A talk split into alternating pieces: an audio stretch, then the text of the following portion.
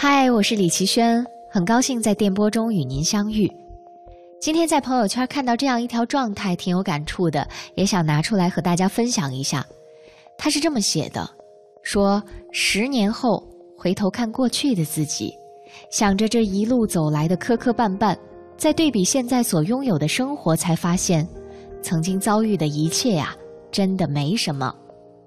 我看有朋友在下面还回复说啊，哪里需要十年啊？可能一年的光景就足够让你我感觉千山万水、物是人非了。确实是这样。最近也跟一些朋友们聊天，尤其是老同学，大家说起了刚毕业那会儿、刚入职场第一年的感觉。还有个男生说啊，自己当年为了省钱，曾经连续一个月都在快餐店里点麻婆豆腐呢。还有个男同学。后来积攒了几年的工作经验和人脉，遇上了一个不错的投资人，也开始自己创业了。几年的时间，他就这样一点一滴的积累着，完成了角色的转变。更重要的是啊，他不再像刚入职场的时候那么慌张了。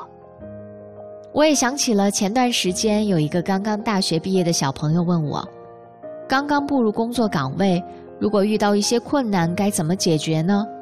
还有，我们从校园过渡到职场，心态上又要做什么样的调整呢？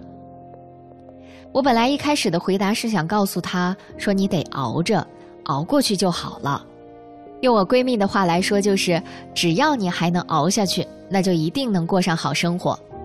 我甚至当时还想用尼采的一句名言来安慰他，那句话是怎么说来着？那些没有消灭你的东西，会使你变得更强壮。可是您知道吗？我深思熟虑了一下，还是把这些内容删掉了，然后在键盘上敲出另外一段话回复他。我说：“没有一种工作是不受委屈的。”这句话的出处其实是很多年前刘若英在《艺术人生》这个节目里说的，我到现在都记忆犹新。当时主持人问他。为什么你总能给人一种温和淡定、不急不躁的感觉呢？难道你生活中遇到难题的时候不会气急败坏吗？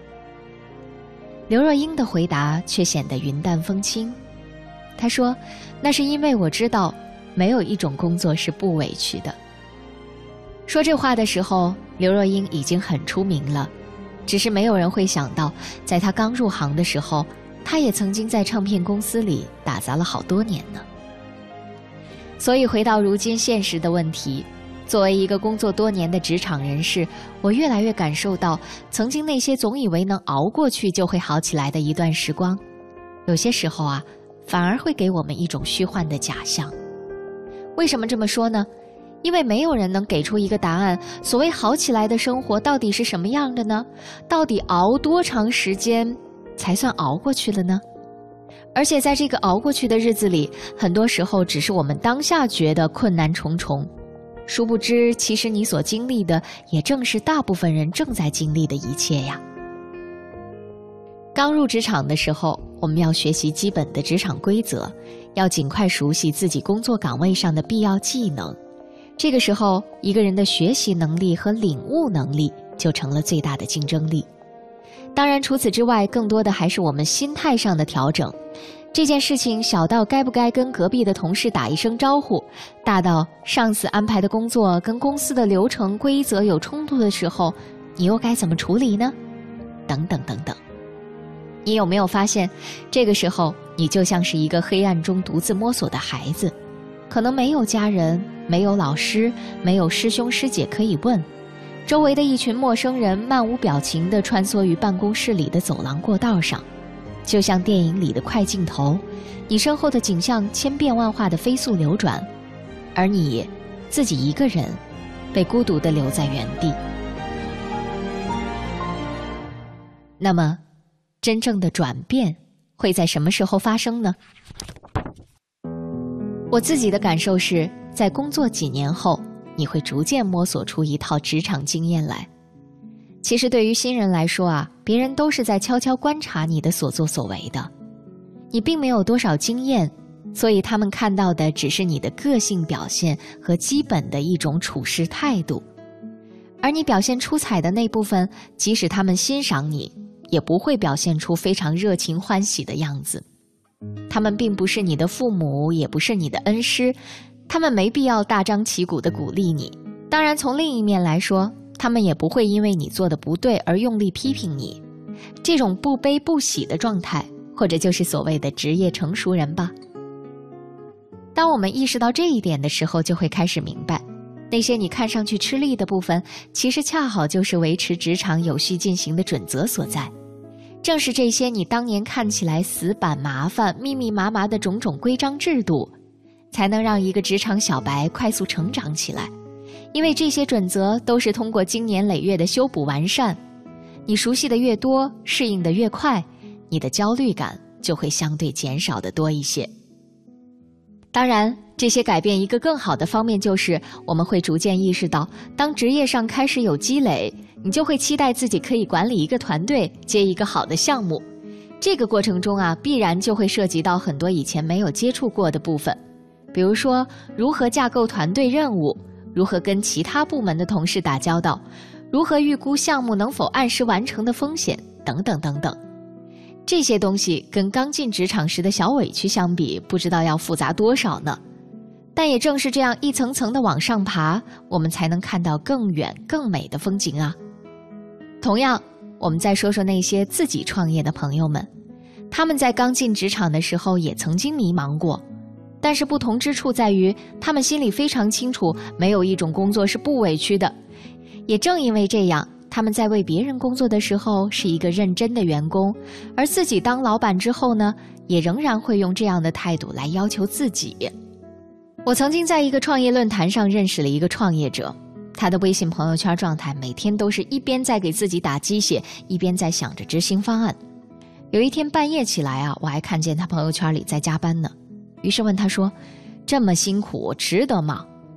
他回复我说：“我一开始就知道，作为一个创业者，既要有叱咤风云、高瞻远瞩的格局和视野，你也得能弯下腰来做一个搬运工和清洁工，否则就不要谈什么创业了。”他还告诉我说，无论你是一个创业者还是职场人士，你都会发现，其实每个阶段都有对应的难题，每种角色也都有他该面对的问题。这个世界不会因为你是一个打工的就让你的苦多一些，也不会等你成为一个老板的时候就让你的风光和别人有多大差别。那些纳斯达克敲钟背后的艰难困苦，只有身在其中的人才会知道。是啊，没有一种工作是不委屈的，这种委屈是隐忍，是不得已，但绝不会成为生活的常态。就看我们怎么想了，我们如何把这些所谓的不如意变成构筑美好生活的一块块基石呢？我也想在节目最后和您分享一些自己的感触。例如说，很多女性朋友啊，可能每隔一段时间都会约上自己的闺蜜去做个美容啊，做个美体什么的。那么每次去美容院的时候，那些看上去比我们年纪还小的姑娘，可能都会问你一句：“姐，这个力度够不够啊？”我自己一般都会回复说：“嗯，挺好的。”而当他们小心翼翼地试探能不能跟我聊天的时候，我总是第一时间想办法打开话匣子，不让他们感到尴尬。我记得我还跟闺蜜说过，我们不能像有些顾客那样态度恶劣。我们都是从这种职场新人过来的呀，我们也知道每一份工作的难处和不容易。就像我们去餐厅吃饭，如果上菜慢了，催一催也就算了，没必要小题大做。我们改变不了别人，但至少我们可以在自己身上把持好最基本的礼仪和风度，千万别让对方太难堪。我记得有一次，有一个美容师小姑娘告诉我说，她下个月就要回老家了。我说为什么呀？他说啊，自己弟弟去年刚考上大学，需要交学费，自己没什么学历，所以就出来打工了。现在家里经济好一点了，所以他就不想在这儿上夜班那么辛苦了，也想回去看能不能学点什么。后来我也渐渐发现，每隔一段时间呢，美容院的技师们都会换上一批，我也开始明白，他们其实跟我一样。也是慢慢的从新人过渡到成熟人，解决了基本的生存问题之后，就会去考虑寻找更好的出路了。所以我一直觉得，这个世界上从来就不会有极度逆袭的事情，不存在于无缘无故的成功。就像是那个当年为了省钱连续点了一个月麻婆豆腐的男同学，即使如今已经开始创业，他也依旧是张弛有度的用好每一分钱。那个我在创业论坛上认识的朋友呢，即使手上已经有了十几个项目，他也需要谦逊耐心的在自己的那个圈子里运营更大的一盘棋。没有谁一定比谁过得更轻松如意。不过是用着自己的努力，把自己当下遇到的难题解决掉，不断的在错误当中积累经验，让自己下一次的决定能够多一点胜算罢了。所以呀，就算如今我已经身处职场很多年了，依然也会不断的告诫自己：如果人生真的需要有这么一段路走，我宁可把这些委屈分摊到每一个日日夜夜里。当然，如果这条路上有人与你同心，说不定这份委屈会变得少一些、淡一些。就像我的一个朋友说的：“和高人聊天最大的收获不是收获了什么秘诀，而是知道啊，你怎么可以避开那些弯路。”同样的道理，像我一样的过来人能告诉职场新人的就是：没有一种工作是不委屈的。明白这一点。或许我们就不再刻意的追求那种所谓会好起来的期盼了，也就能够踏踏实实的做好分内的事情，其他的东西我们就交给时光吧。毕竟，无论在什么样的年纪，成长这件事情啊，都是我们生活里一辈子不会绕开的话题。好了，听众朋友，今天的话题就和您聊到这儿吧。您又有了怎样的思考和感悟呢？也可以通过微信告诉我们，我们的微信公众号是“凡尘工作室”。那么，我们明天同一时间不见不散喽！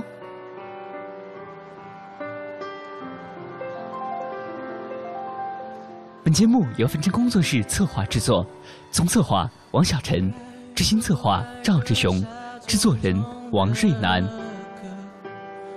寻找到底哪里有蓝天？